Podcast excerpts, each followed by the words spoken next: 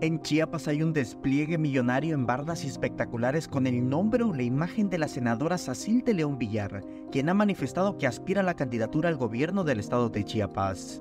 Sin embargo, en un escrito dirigido al Instituto de Elecciones y Participación Ciudadana, se deslindó, bajo protesta de decir verdad, que ella no ha autorizado de forma directa o indirecta la difusión de su imagen o nombre, con lo que incurriría en promoción personalizada y actos anticipados de precampaña y de campaña.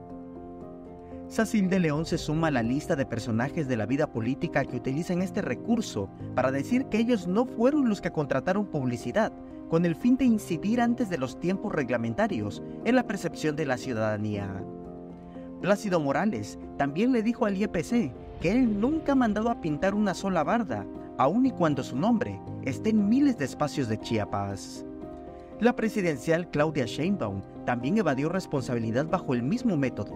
Ella aseguró que es la ciudadanía la que está pagando las lonas, los espectaculares y las bardas.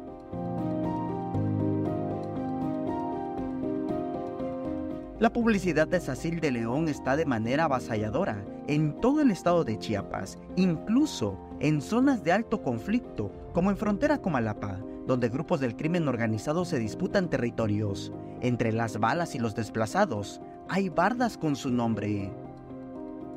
Este mecanismo de evasión a las leyes electorales supo aplicarlo Manuel Velasco Cuello, cuya imagen aparecía en una revista, y estas a su vez se hacían espectaculares, lo cual ahora replica en la figura de Sacil de León Villar.